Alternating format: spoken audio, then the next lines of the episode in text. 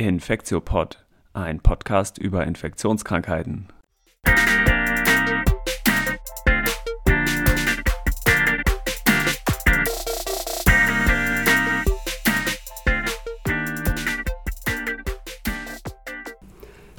Willkommen zu der nächsten Folge des Infektiopods. Mein Name ist Till Koch. Ich bin hier wieder mit Stefan Schmiedel. Hi Stefan, super, Hallo. dass das wieder geklappt hat.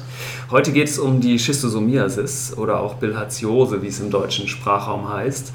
Und ich freue mich ganz besonders, dass wir wieder über einen parasitären Erreger heute sprechen. Die finde ich wirklich sehr interessant.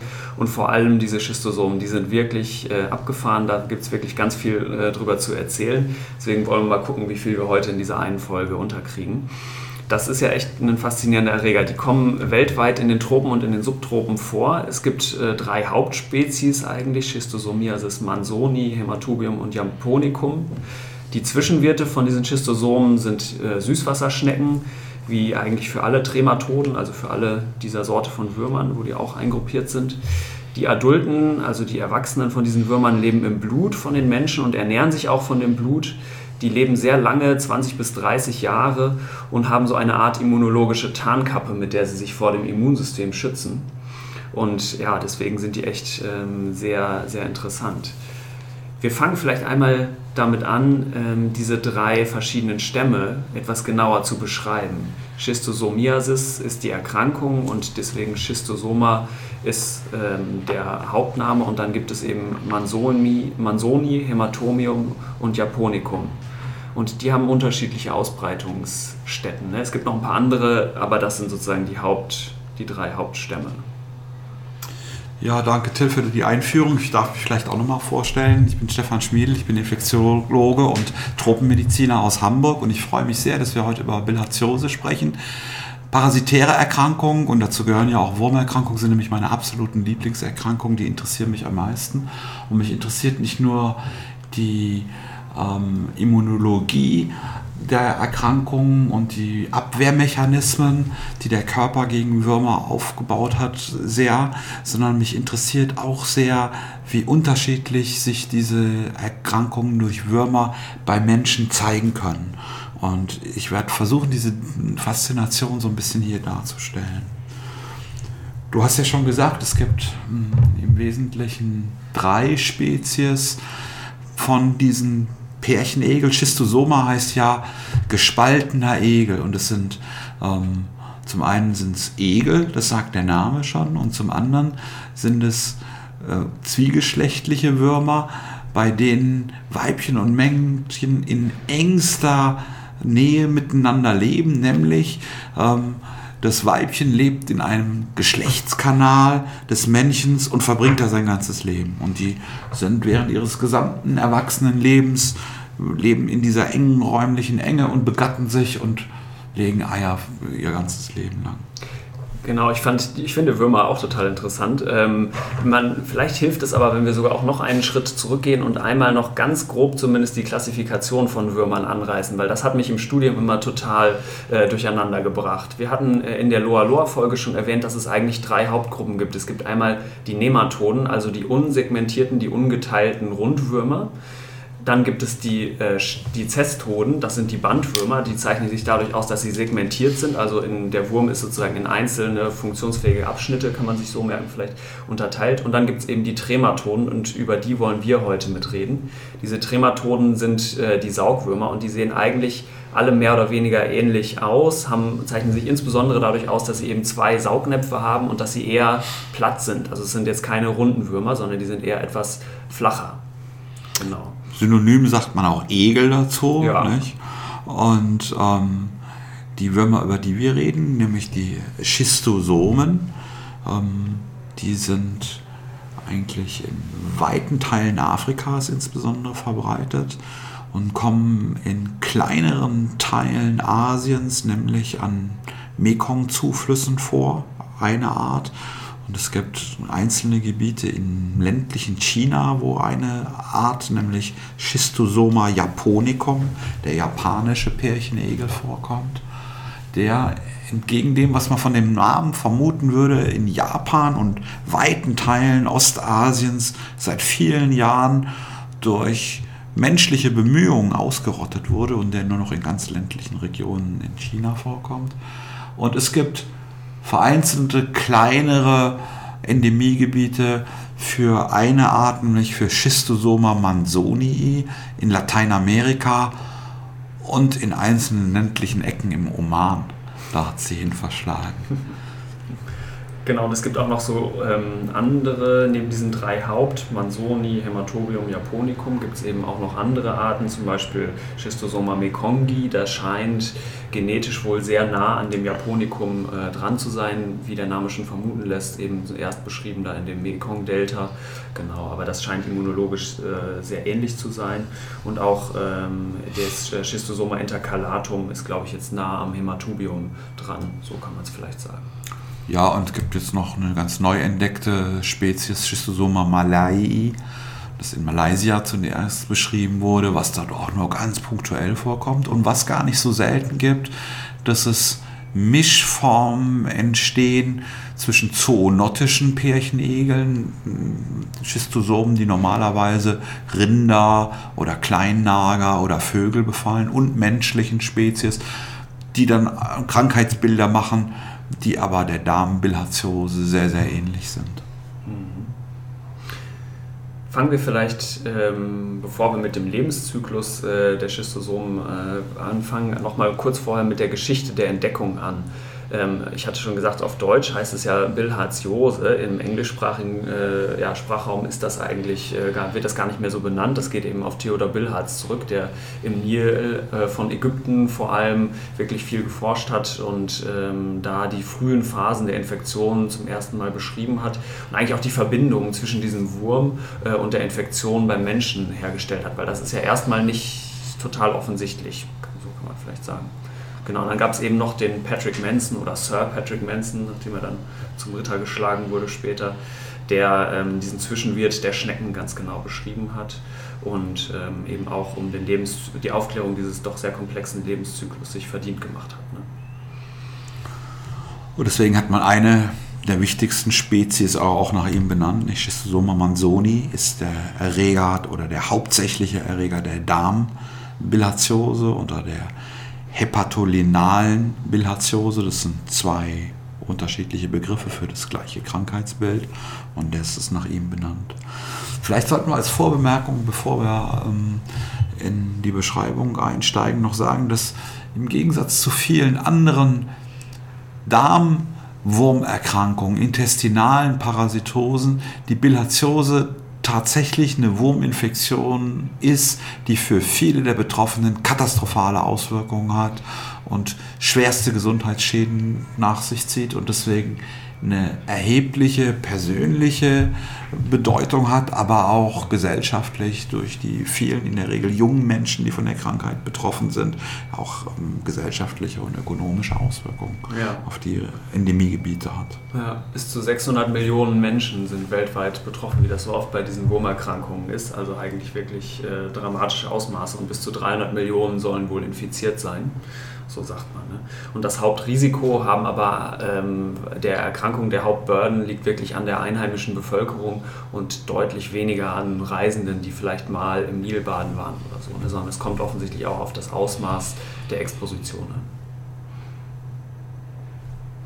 Gut, dann fangen wir vielleicht mal mit dem Lebenszyklus an. Wenn wir Lebenszyklen von Parasiten und vor allem von Würmern betrachten, kann man ja an verschiedenen Stellen einsteigen. Traditionell fängt man immer mit der Infektion des Menschen an. Ne? Also, weil es ist ja eigentlich ein Zyklus, also ein Kreis, genau. Und man fängt eigentlich immer damit mit dem Menschen. Wir sind anthropozentristisch, genau. Deswegen fangen wir auch damit jetzt an. Ähm, die Zerkarien ist der erste infektiöse, ist das erste infektiöse Stadium äh, von den Schistosomen. Das sind im Wasser frei lebende, zumindest kurzzeitig frei lebende ähm, Organismen, die so ein bisschen aussehen, vielleicht wie ein Spermium, so kann man sich merken, außer dass sie einen gespaltenen Schwanz haben und sich auch, anders als das Spermium, quasi mit diesem gespaltenen Schwanz zuerst voranbewegen.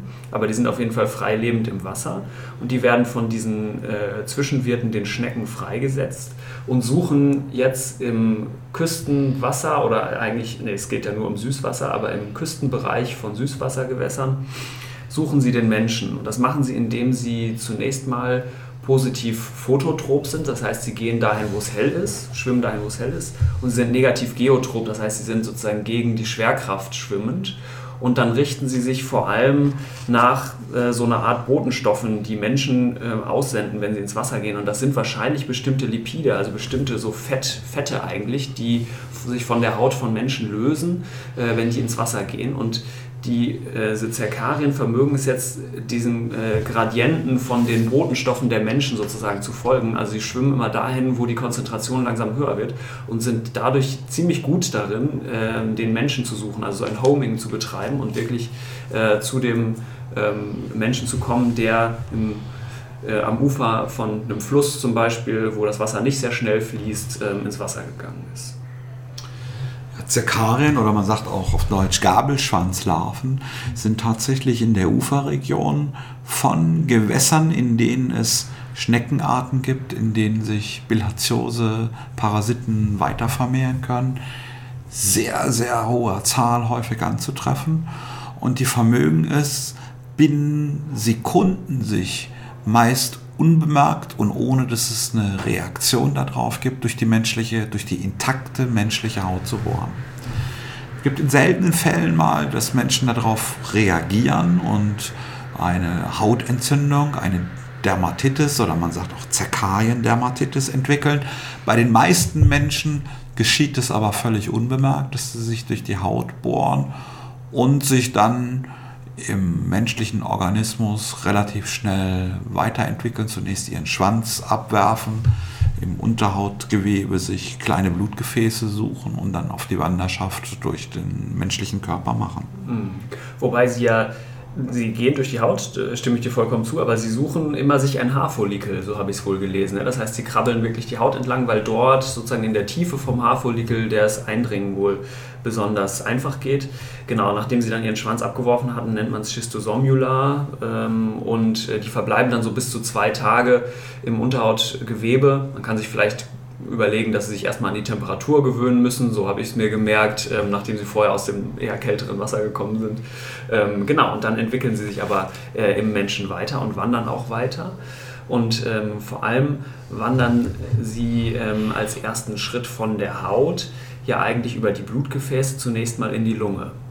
Und da passiert eigentlich auch das Spannende, dass sie sich nämlich diese immunologische Tarnkappe aufsetzen. Und vielleicht können wir über die einmal reden, weil komplett verstanden ist sie nicht, aber sie ist schon viel beforscht und ähm, eigentlich auch ganz faszinierend, weil sie haben, die Würmer haben jetzt ja das Problem, die befinden sich im, im Blutsystem und eigentlich da, wo das menschliche Immunsystem sehr aktiv sind. Da schwimmen Antikörper rum, da schwimmen alle möglichen weißen Blutkörperchen drin, die eigentlich genau dafür programmiert sind, Parasiten, also sehr fremde, relativ große Organismen abzuwehren.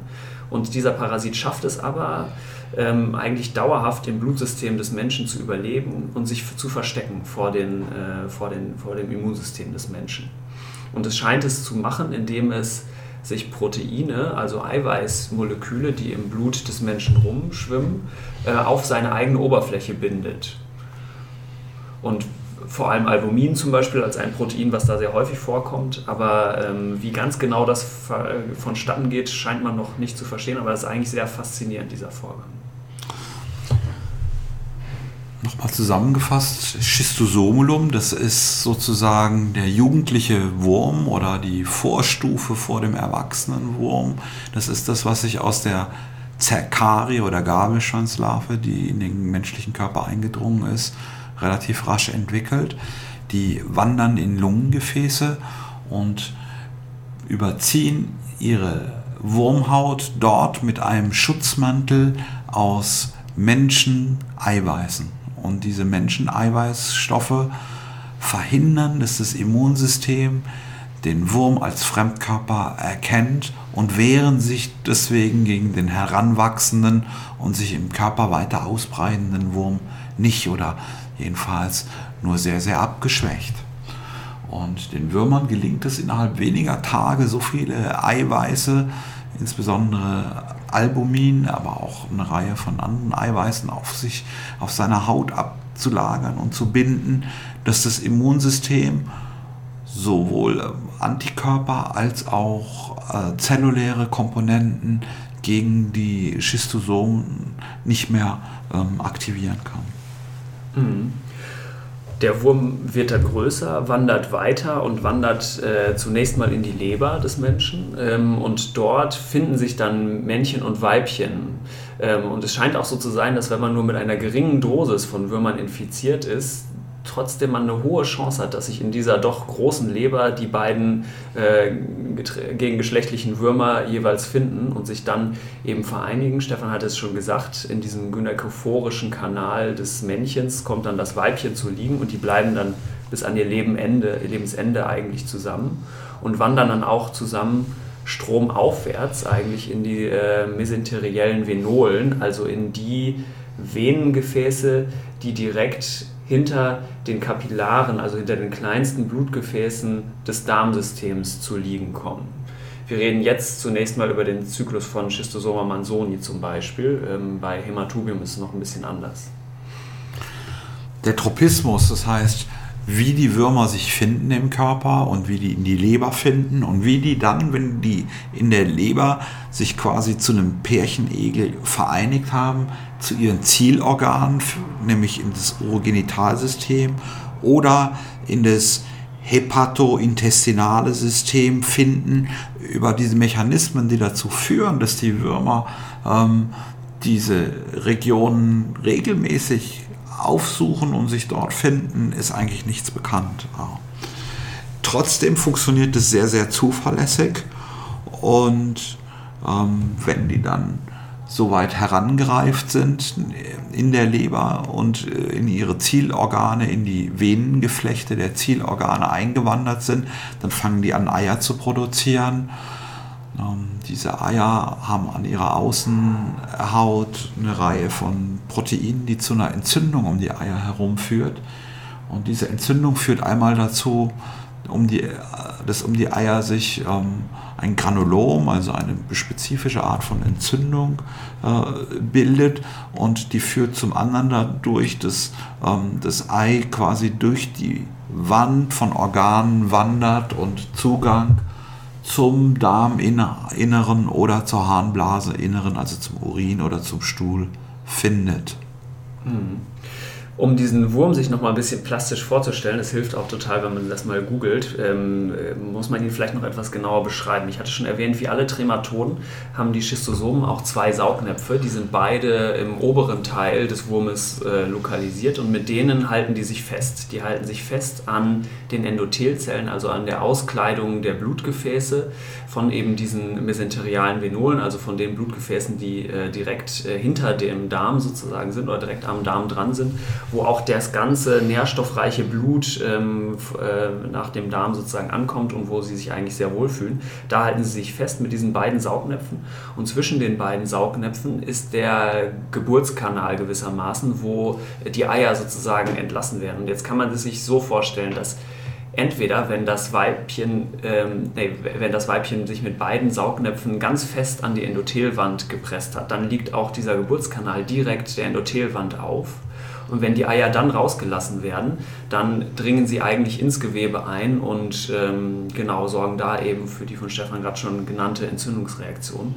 Es kann aber auch sein, zum Beispiel wenn das Weibchen sich nur mit einem Saugnapf an der Endothelwand gerade festhält, dass Eier sezerniert werden und die nicht in die Gefäßwand eindringen, sondern die eigentlich mit dem Blutstrom mitgerissen werden und dann weiter downstream, also stromabwärts, von dem mesenterialen Blut in dem nächsten Kapillarbett stecken bleiben. Und das wäre eben die Leber. Und deswegen kann diese Schistosomiasis, wenn sie in den Darm befällt, eben einmal lokal Symptome am Darm machen, aber, wie wir dann bei der Klinik sehen werden, eben auch zu einer Verstopfung des Gefäßbetts der Leber führen. Es gibt ja verschiedene Mechanismen, über die Schistosomiasis krank machen kann. Dazu gehört einmal das Hervorrufen einer Entzündung direkt in dem Organgebiet, in dem die erwachsenen Würmer leben und Eier legen. Also meistens im Harntrakt, im Genitaltrakt oder im Darm.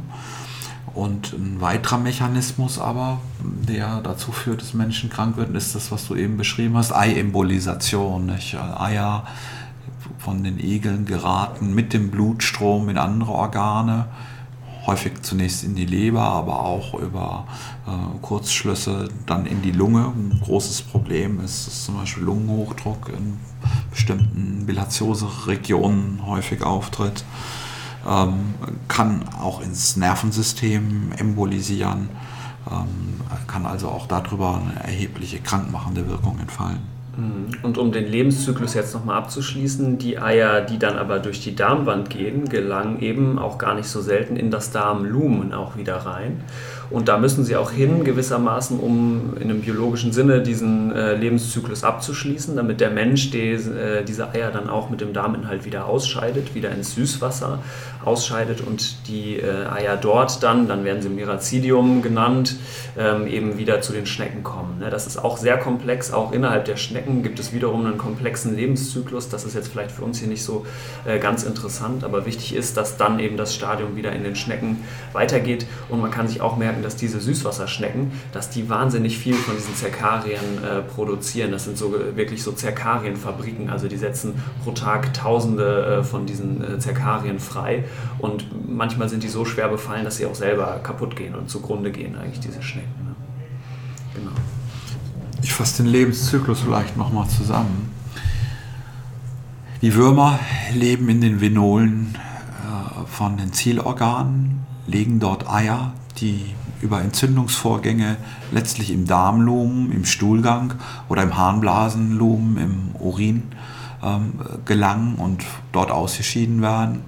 Wenn unsere Ausscheidungen mit im Süßwasser mit geeigneten Süßwasserschnecken in Kontakt kommen, können aus den Eiern winzig kleine Wimperlarven schlüpfen, die heißen Mirazidien und die gehen binnen von Sekunden in Wasserschnecken rein, vermehren sich dort und teilen sich anschließend in eine Vielzahl von Zerkarien, die die menschliche Haut dann wieder durchdringen und den Menschen infizieren können.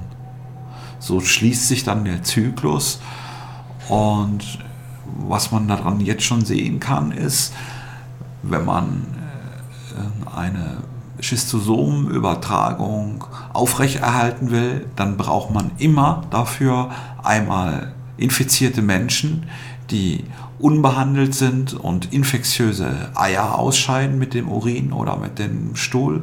Und man braucht ein Gewässer, in dem geeignete äh, Verhältnisse sind, dass bestimmte Schneckenarten, die geeignet sind, die äh, Schistosomen zwischen Stadien zu beherbergen und die sich dort vermehren zu lassen. Und nur wenn diese beiden Faktoren gegeben sind, dann kann der Übertragungszyklus weiter bestehen bleiben. Hm. Und ähm, das menschliche Immunsystem ähm, scheint ja eigentlich gar nicht so schlecht vorbereitet zu sein auf diese Schistosomen. Zumindest wenn man ähm, die Leute untersucht, die in entsprechenden Gebieten wohnen, scheint es so zu sein, dass es gar nicht so viele Adulte im Körper gibt und dass die Adulten, sage ich mal, auch nicht das Hauptproblem machen, sondern das Hauptproblem machen ja tatsächlich diese vielen, vielen Eier, die die Adulten ausschütten bei so Untersuchungen von Kindern zum Beispiel habe ich mal gelesen, dass die allermeisten so ein bis vier Adulte im Körper hatten. Es gab auch welche, die hatten mehr, vielleicht 60, 70 Adulte im Körper. Das waren wenige eigentlich, die dann waren dann natürlich sehr infektiös. Ähm, aber die allermeisten von den Adulten scheint das äh, Immunsystem eigentlich gut abzufangen. Und es scheint auch so zu sein, dass wenn man immer wieder reexponiert wird, ähm, weil man immer wieder in entsprechende Gewässer geht, ähm, dann gibt es zwar eine starke lokale Hautreaktion, Infektion. Meistens wär, scheinen die Adulten oder die Zerkarien dann aber sogar auf dem Hautniveau bereits abgefangen zu werden vom Immunsystem. Ne? Das heißt, das Problem scheint eher die lang bestehende äh, Infektion mit diesen ja, Jahrzehnten lebenden Adulten zu sein, die immer weiter diese ähm, das Immunsystem reizenden Eier produzieren und dadurch das Gewebe im Körper schädigen. Ne? Ja, es ist natürlich schon so, dass ähm, das Ausmaß des Krankheitsbildes und die Schwere der Erkrankung davon ab ähm, hängt, wie viel ähm, Wurmbefall ein bestimmter Mensch hat. Das korreliert aber, wie du richtig gesagt hast, hauptsächlich mit der Vielzahl von Eiern, die gelegt werden. Deswegen sind bestimmte Schistosomen-Spezies, die nämlich mehr Eier legen, auch aggressiver verlaufend als welche, die weniger Eier legen. Und es ist offensichtlich so, dass das menschliche Immunsystem das binnen von Jahren lernt, sich gegen Schistosomen sehr effektiv zu wehren. Und in der Regel ist es ja so, dass man sich in den Endemiegebieten, in der, wenn man dort lebt, in der Kindheit infiziert und es bereits im frühen jugendlichen Alter kaum mehr lebende, erwachsene Würmer im Organismus zu finden sind und dass die Krankheitsaktivität eigentlich nur noch von den Eiern, die im Gewebe abgelegt sind und dort Entzündung hervorrufen, ähm, abhängt. Mhm. Das ist im akuten Krankheit, das heißt, wenn man sich frisch infiziert, natürlich anders. Ja weil wie die aller, allermeisten Wurmerkrankungen ist es ja auch bei den Schistosomen so, dass die sich nicht im menschlichen Körper alleine vermehren können. Das heißt, ich kann pro Zerkarie, mit der ich infiziert bin, immer nur einen einzigen Adulten ausbilden. Ne? Das gilt für fast alle Würmer eigentlich so.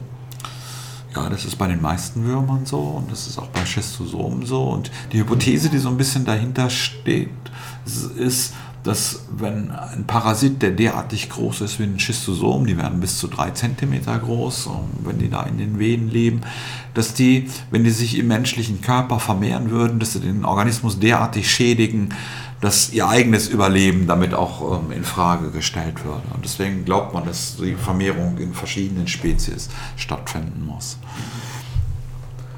Super. Wir haben vorhin schon gesagt, dass die Eier das Hauptproblem sind und vielleicht gucken wir uns jetzt einmal an, wie die Schistosomiasis in ihren verschiedenen Ausprägungen in der Klinik aussieht. Die vielleicht einfachste Erkrankung, ähm, mit der wir einmal anfangen, hat Stefan schon genannt, die Zerkarien-Dermatitis, also die Hautentzündung. Zu der kommt es äh, unter anderem auch in Deutschland, wenn äh, man nämlich befallen wird ähm, von einer Schistosomenart, die eigentlich gar nicht für den Menschen gedacht ist, sondern die zum Beispiel für Enten gedacht ist, in Anführungsstrichen. Und äh, diese Zerkarien von der Entenbilharziose sind eben nicht in der Lage, weil ihnen bestimmte Enzyme fehlen, äh, das menschliche Unterhautgewebe zu durchdringen. Das heißt, die bleiben äh, in der Unterhaut des Menschen und rufen da eben zu einer Hautentzündung hervor. Das kennt man, wenn man hier in äh, Badeseen im Frühling baden geht und da schon mal drin war in der Vergangenheit, also schon präexponiert war. Ähm, genau, dass sich dann danach so eine Hautentzündung ausbilden kann.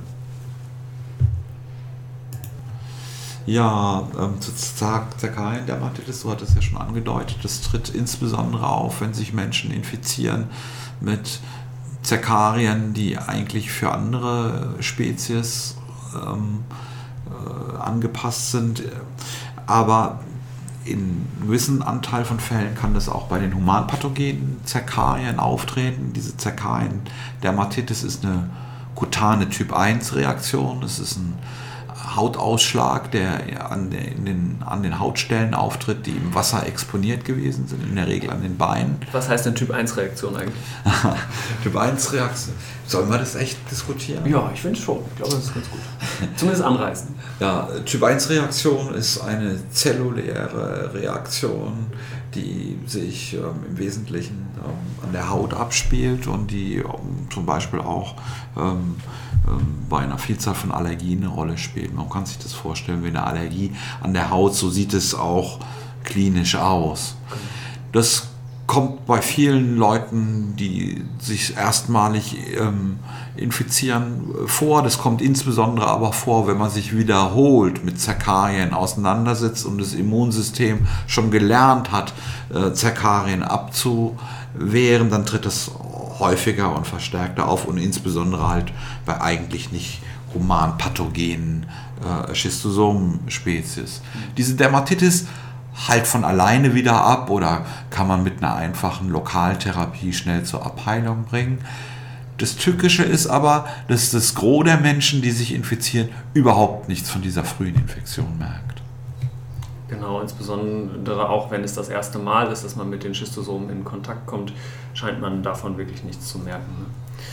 Kommen wir vielleicht mal zum nächsten Krankheitsbild, von der, nämlich zu der akuten Schistosomiasis. Ähm, das wird auch Katayama-Fieber genannt und das ist eine Erkrankung, bei der ähm, die Schistosomen zum ersten Mal auffällig werden, wenn sie nämlich in, sich in der Lunge befinden und die deswegen auch mit Lungensymptomatik, also mit Husten, mit Luftnot, äh, aber auch mit Fieber einhergehen kann und die auch ziemlich schwierig zu diagnostizieren ist, weil sie vor allem im Röntgenbild, aber auch von der klinischen Präsentation ähm, so aussehen kann, als wäre es eine Lungenentzündung zum Beispiel.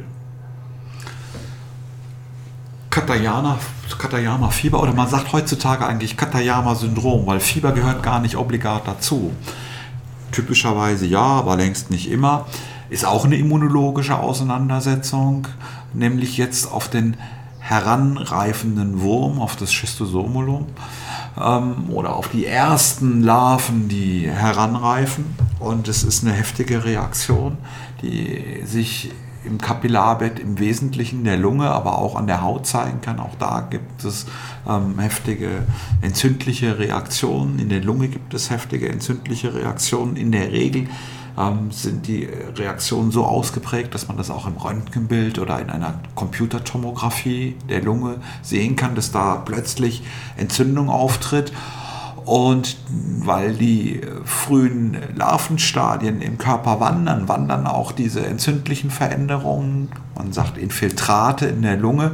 Und das ist ein ganz typisches Bild, das an einem Tag morgens äh, in einer bestimmten Ecke der Lunge Verschattungen da sind und mittags oder abends sind die wo ganz anders. Und dieses Bild nennt man Löffler-Syndrom. Der hat es als erstes beschrieben, dass bei einer Wurmlarvenwanderung durch die Lunge solche schweren entzündlichen Veränderungen auftreten. Häufig hat man dabei auch eine heftige Leberentzündung und Leberwerterhöhung. Und es gibt ein ganz typisches Symptom dabei, nämlich dass eine bestimmte Art von Entzündungszellen, die heißen Eosinophile, weil die sich mit dem roten Farbstoff Eosin so schön anfärben, dass diese Entzündungszellen sehr stark ausgeprägt vermehrt sind und wir in der Klinik benutzen das eigentlich als ein wichtiges Diagnostikum, wenn Leute aus Endemiegebieten, im Wesentlichen aus Afrika zurückkehren, hohes Fieber haben und ganz viel Eosinophile, dann hat es eine sehr hohe Wahrscheinlichkeit, dass das eine akute Schistosomiasis oder ein Katayama-Syndrom ist. Genau, und ob man das bekommt oder nicht, hängt eben einmal davon ab, ähm, wie hoch die Exposition ist, also wie viele von den Zerkarien man abbekommen hat, meistens dadurch vermittelt, wie lange man im Wasser war zum Beispiel, aber eben auch, ob, man, ob das Immunsystem diese Zerkarien vorher schon mal gesehen hat, also vor allem eben bei Leuten, die vorher noch nicht ähm, den Zerkarien ausgesetzt waren ähm, und jetzt zum ersten Mal denen begegnen immunologisch. Ne? Allerdings kann es auch bei einer Zweit-, Dritt- oder Viertinfektion auftreten, dann häufig in abgeschwächter Form, aber das mhm. gibt es auch. Ja. Okay, und dann passiert ja ähm, eigentlich in den meisten Fällen erstmal viele Jahre lang nichts, nachdem sich der Körper zum ersten Mal mit den Schistosomen infiziert hat. Und es kommt dann eigentlich eher in der Spätfolge zu dieser chronischen Schistosomiasis. Man sollte vielleicht auch noch hinzufügen, dass ähnlich wie bei der Zerkarien-Dermatitis ein Katayama-Syndrom längst nicht bei allen Infizierten auftritt. Das ist zwar ganz typisch, aber wahrscheinlich verlaufen die meisten okkulten frühen oder die meisten frühen Infektionen okkult, so muss ja, man sagen. Ja, also so, dass man nichts davon mitbekommt. Ne? Und warum das so ist, das scheint eben, also das weiß man eigentlich noch nicht genau. Es hat offensichtlich was mit dem Immunsystem des Wirtes, also mit den Hostfaktoren zu tun. Ne? Ja. Genau, und die chronische Schistosomiasis ist jetzt eben unterschiedlich, je nachdem, ob ich von Schistosoma manzoni oder zum Beispiel Hämatubium äh, befallen bin. Ne? Manzoni und Japonicum kann man sich merken, leben eben im, ja, äh, im intestinalen, im hepatointestinalen Trakt, also eben in den Venolen des äh, Darmstromgebietes und machen deswegen eben Probleme am Darm und an der Leber. Schistosoma hematubium äh, befällt eben den Urogenitaltrakt und macht deswegen äh, sowas an Spätfolgen wie ähm, Veränderungen in der Blasenwand. Im schlimmsten Fall kann es auch zu Blasenkrebs führen. Ne? Sterilität ist ein großes Thema, nicht? Das an Eileitern oder Samensträngen durch die Entzündung zu Verschlüssen kommt. In Endemiegebieten eine der großen Ursachen für weibliche Sterilität insbesondere. Äh, führt zu einer Reihe von weiteren Problemen ähm, am Genitaltrakt zum Beispiel, dadurch, dass die Schleimhäute angegriffen werden, dass man empfindlicher ist für andere Infektionen, ähm, ist auch da ein Riesenproblem. Genau, das ist ein Kofaktor dann für zum Beispiel HIV-Infektionen. Ne? Das ist das, was am besten untersucht ist für HPV und HIV-Infektionen. Allerdings muss man sagen, dass dieser Organtropismus, das heißt, ähm, dass sich bestimmte Schistosomen-Spezies in bestimmten Organsystemen äh, besonders wohlfühlen, nicht hundertprozentig ist und dass insbesondere Schistosoma hämatorium durchaus auch im Darm und in der Leber gefunden wird. Hm. Okay. Ähm, Vielleicht müssen wir auch den Pathomechanismus, warum jetzt genau die Leber geschädigt wird, noch einmal ein bisschen erklären, weil ich, es ist, glaube ich, für Nichtmediziner und Medizinerinnen nicht so super offensichtlich, warum man jetzt zum Beispiel den dicken Bauch und Bauchwasser kriegt. Ne? Wir hatten schon äh, gesagt, bei, dem, äh, bei den Schistosoma mansoni und Japonicum, die sind eben vor allem in den mesenterialen Gefäßen und die Eier, die sie sezernieren, fließen mit dem Blutstrom in die kleinsten Lebergefäße und verstopfen die. Und dann bildet sich eben durch eine allmähliche Schädigung und Vernarbung der Leber so ein ähm, Hochdruck, äh, ein erhöhter Blutdruck in dem portalen Stromgebiet, also in den Blutgefäßen, die von dem Darm die ganzen Nährstoffe zu der Leber transportieren. Und äh, wenn da der ähm, Druck ansteigt und man gleichzeitig noch wenig Eiweiß im Blut hat, dann ähm, tritt Flüssigkeit, wird quasi abgepresst aus diesem portalen Stromgebiet und ähm, dringt ins Peritoneum, also in die freie Bauchhöhle eigentlich ein. Also ähm, Peritoneum ist die äh, Bauchhöhlen auskleidende Haut. Da dringt das ein und dann kriegt man eben Bauchwasser oder Aszites, wie wir dazu sagen. Und das ist eben ein ganz typisches Symptom in den entsprechenden Endemiegebieten, ähm, dass äh, Leute und vor allem ja dann auch Kinder und Jugendliche eben mit massiven Aszites-Bäuchen ähm, rumlaufen und äh, das genau das hat eine ganz schlechte Prognose, wenn der Leberschaden schon so weit fortgeschritten ist. Ne? Ja, genau. Die Eier, die mit dem Pfortaderblut in die Leber, auch in die Milz metastasieren oder verschleppt werden, die führen ja dazu, dass da heftige Entzündungen um die Eier herum entstehen und dadurch gehen Gefäße schlicht und einfach kaputt und dadurch erhöht sich der Druck in diesem äh, äh Blutsystem immer mehr und führt dann zu diesen katastrophalen Folgen. Genau, und wir hatten es auch schon angesprochen, dass in seltenen Fällen diese Eier auch mal verschleppt werden können und eben in weitere äh, Organe, zum Beispiel ins Nervensystem, also ins Gehirn oder ins Rückenmark, äh, sich lokalisieren können.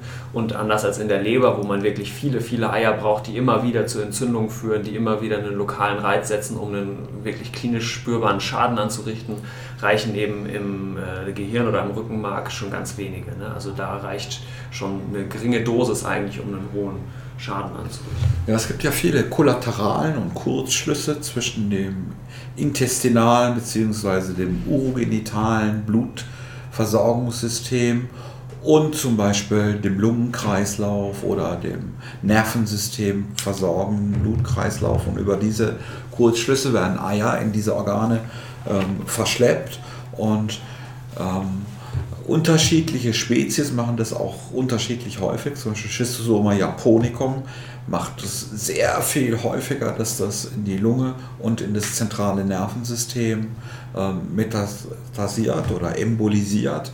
Und ähm, es gibt Regionen in China, da ist zum Beispiel der Befall oder der, die Eiverschleppung in das ZNS die häufigste Ursache für Epilepsie bei Erwachsenen. Also schon auch ein riesen klinisches Problem. Mhm.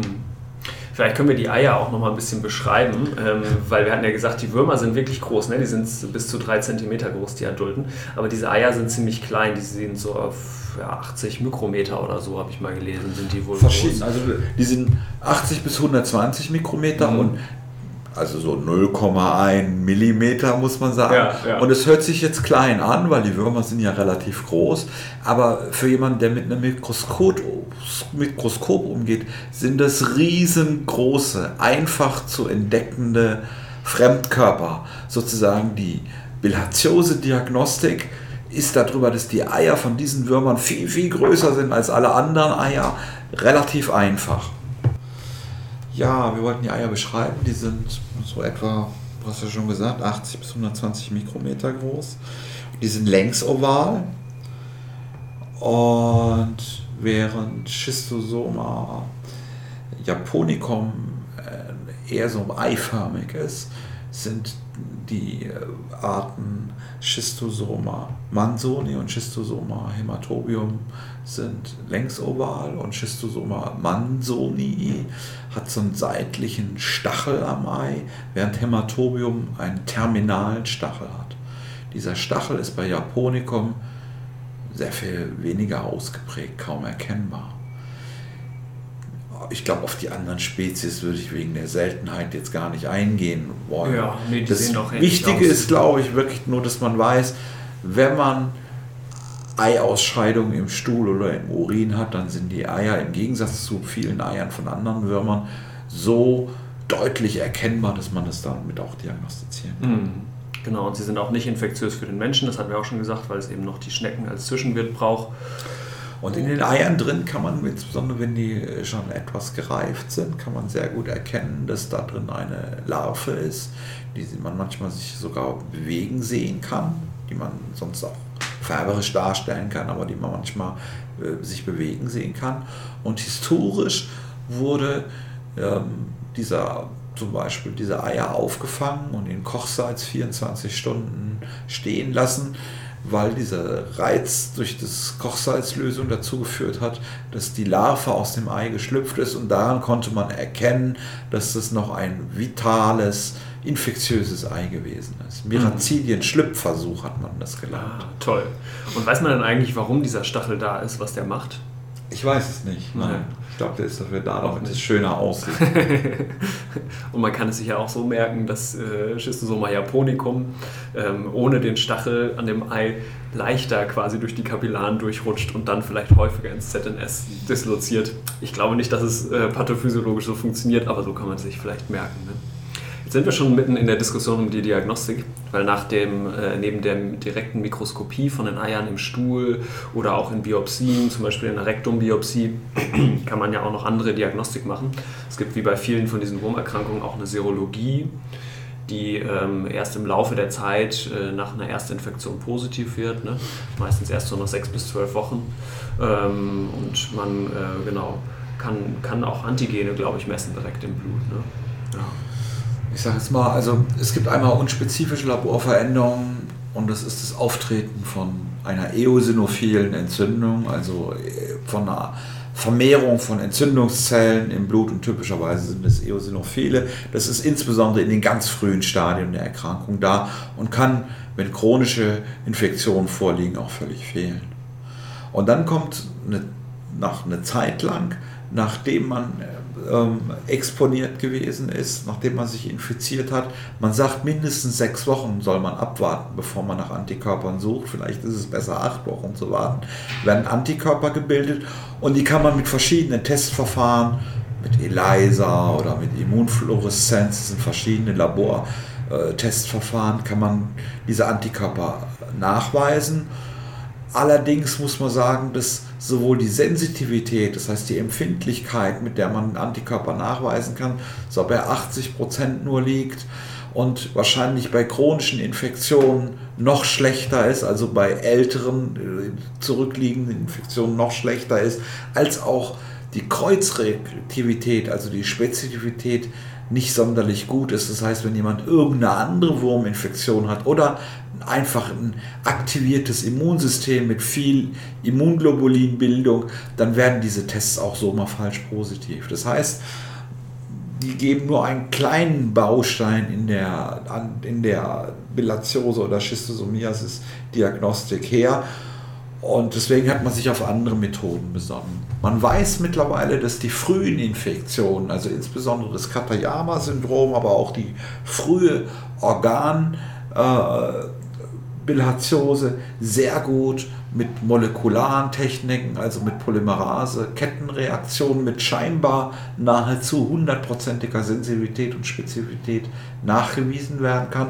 Leider steht die Methode nur in einzelnen Forschungslaboren zur Verfügung. Und es gibt ein in Südafrika entwickelter und mittlerweile auch in Europa lizenzierter Test, der äh, ein Schistosomen-Antigen im Blut nachweist Die Nachweisempfindlichkeit korreliert ganz, ganz stark mit der Eilast. Das heißt, wahrscheinlich kann man das Antigen nur dann finden, wenn so viele Eier da sind, dass man die auch im Stuhl oder Urin nachweisen könnte. Und es funktioniert richtig gut eigentlich auch nur bei der einen Spezies Schistosoma mansoni, sehr viel schlechter bei Hämatobium, gar nicht bei Japonicum. Das ist natürlich ein Nachteil. Das Standbein von Bilharziose-Diagnostik ist aber immer der Nachweis von Eiern gewesen, nämlich aus dem Stuhlgang oder aus dem Urin oder wenn man noch genauer das nachweisen will und wenn man noch empfindlicher sein will, aus Biopsaten aus dem Rektum, das heißt aus kleinen Probeentnahmen, die man bei einer Enddarmspiegelung entnimmt oder bei einer Harnblasenspiegelung.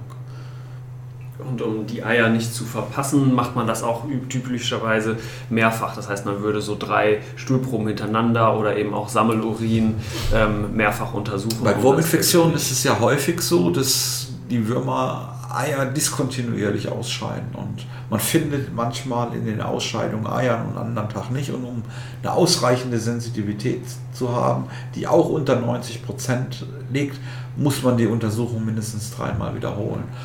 Und man muss sagen, die Sensitivität von dieser Ei-Diagnostik hängt sehr stark von den individuellen Erfahrungen eines speziellen Labors und vom Einsatz geeigneter Methoden, geeigneter Stuhlkonzentrations- oder Stuhl- äh, äh, oder Urinkonzentrationsverfahren. Ja, genau. Und wir haben aber schon gesagt, die Spezifität ist dafür total hoch. Ne? Also sprich, wenn ich die Eier sehe, die sind so markant eigentlich, dann weiß ich, dass es Schistosomie ist. Es ist manchmal nicht ganz einfach zu entscheiden, insbesondere bei Gewebenproben, ob das noch vitale Eier sind oder ob das schon längst abgestorbene Eier sind. Das ist manchmal nicht einfach zu entscheiden. Hm, für die Therapie hat es aber wahrscheinlich nicht so viel Relevanz, oder? Weil wenn ich die Eier nachweisen würde in einer Gewebeprobe, würde ich doch höchstwahrscheinlich ohnehin behandeln. Ah, da gibt es große Kontroversen in der Community der Wurmexperten. Ähm, insbesondere dann, wenn man sich fragt, ist jemand ausreichend therapiert worden. Natürlich würde man Eier zum Anlass nehmen und würde Menschen therapieren und danach findet man in der Regel keine Eiausscheidung mehr.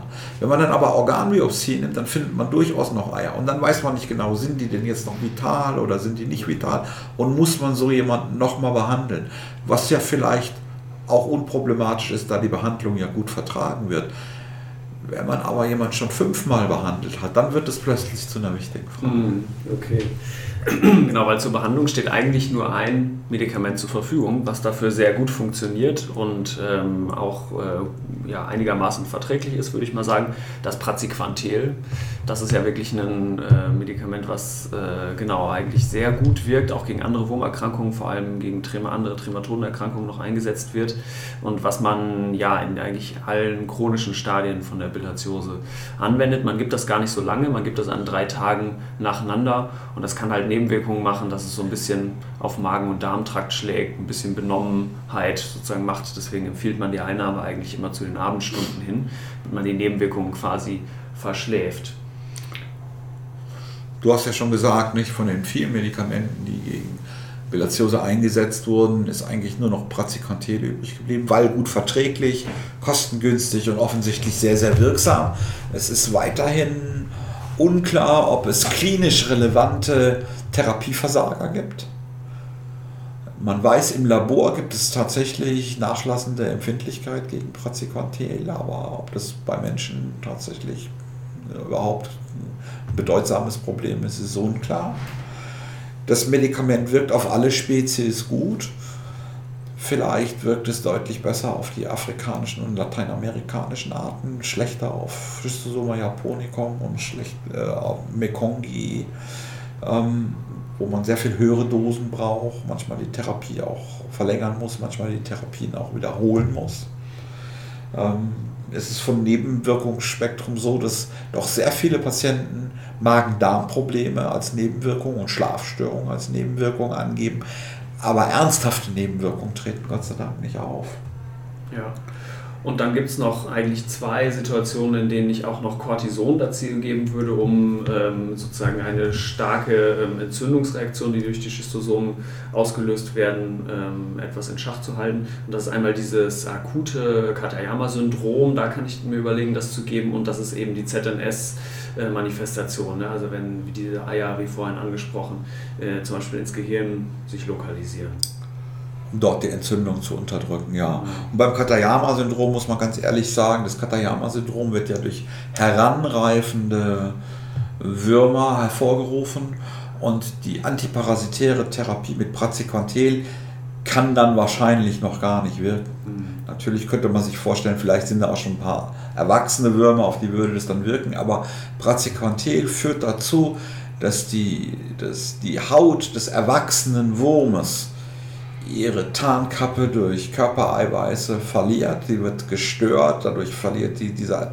Tarnkappe, wird, dadurch wird der Wurm für das Immunsystem erkennbar und dann vernichtet. Das heißt, Praziquantel wirkt auch alleine nicht den Wurm abtötend, sondern schafft nur Verhältnisse, in denen das menschliche Immunsystem, wenn es denn funktioniert, den Wurm vernichten kann. Mhm. Super. Dann kommen wir doch als letztes Kapitel vielleicht noch zur Prävention. Was kann ich jetzt machen, um zu verhindern, dass ich mich mit einer Schistosomiasis ähm, infiziere? Für Reisende ähm, ist es sicherlich einfach, ähm, in den entsprechenden Gebieten eine Süßwasserexposition zu vermeiden die, das Ausmaß der Süßwasserexposition, was nötig ist, um sich mit Schistosomiasis zu infizieren, kann aber sehr gering sein. Man hört immer wieder Berichte, dass wohl auch Spritzwasser schon ausreicht ähm, in entsprechenden Küstengebieten, um sich zu infizieren. Und ähm, der, der Bereich von Süßwasser, wo eben diese Schnecken vor allem vorkommen und wo dementsprechend auch die Zerkarien vorkommen, ist eben vor allem dieser Uferbereich. Das heißt, wahrscheinlich ist es so, dass wenn man in einem großen See, der mit Schistosomen befallen ist, in der Mitte äh, vom See in, in den See springt, ähm, ist die Chance, sich zu infizieren, deutlich geringer, als wenn man jetzt am Ufer ähm, ins Wasser hineinwartet. Ist so und wahrscheinlich ist es so, dass in schnell fließenden Gewässern sich die Schnecken so unwohl fühlen, dass man vielleicht sich dort nicht infiziert. Allerdings kann man sich in den Tropen auf keinen Fall darauf verlassen, dass einem Fremdenführer oder äh, lokale Bevölkerung verspricht, ein bestimmtes Gewässer sei bilatiosefrei. Ich glaube tatsächlich, wer in Endemiegebiete reist, sollte Süßwasserexposition vermeiden. Trotzdem glaube ich, dass die, die, die Compliance hinsichtlich dieser Empfehlung sehr schlecht ist. Nicht? Wer schon mal am Malawi-See bei 35 Grad dieses wunderschöne Gewässer gesehen hat, der wird es kaum schaffen, da wegzubleiben. Süßwasserexposition vermeiden ist was Einfaches für Reisende, ist natürlich für die Bevölkerung, die in zum Teil riesigen Überschwemmungsgebieten oder äh, lebt oder einen Ackerbau betreibt, wo regelmäßig mit Flusswasser äh, das Land überschwemmt wird, nicht möglich. Dort hat man verschiedenste Arten der Bilharziose-Bekämpfung schon versucht. Man hat versucht, die Ausbringung von Schneckengifte, die Schneckenpopulationen zu reduzieren. Das hat nicht gut funktioniert. Man hat versucht, dadurch, dass man das Wasser in bestimmten Flüssen hat schneller fließen lassen, indem man die zurückgebaut hat, ähm, versucht, die Schneckenpopulationen einzudämmen. Auch das hat schlecht funktioniert. Was sehr gut funktioniert hat in weiten Teilen Afrikas, ist, dass man durch Latrinenbau verhindert hat, dass menschliche Ausscheidungen in die Gewässer geraten. Das ist natürlich sehr effektiv. Was auch sehr effektiv ist, ist, dass man Menschen so behandelt, dass die keine Eier mehr ausscheiden.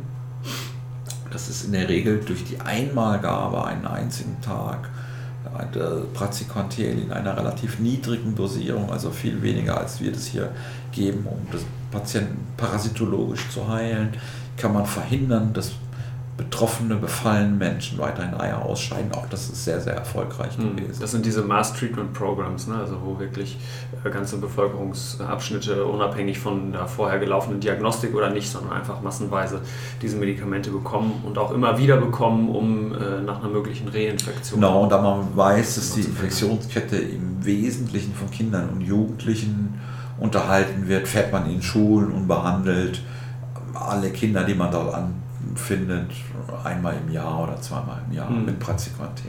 Und ich habe gelesen, dass in Japan auch ein wesentlicher Baustein neben dem Latrinenbau in den 70er Jahren hat man es nämlich in Japan geschafft, ähm, die Schistosomiasis weitgehend da äh, zu eliminieren, dass neben eben dem Latrinenbau ähm, auch ähm, der, die Umstellung von, dem, von einem Zwischenwirt eine Rolle gespielt hat. Und zwar hatte man vorher so Ochsen in der Landwirtschaft wohl immer eingesetzt als Flugtiere. Und bei denen haben sich dann eben so Hybridformen zwischen äh, bovinen, also rinderbefallenden Schistosomen und menschlichen gebildet und die dann immer wieder für eine Reinfektion äh, von Menschen zu, dazu geführt haben.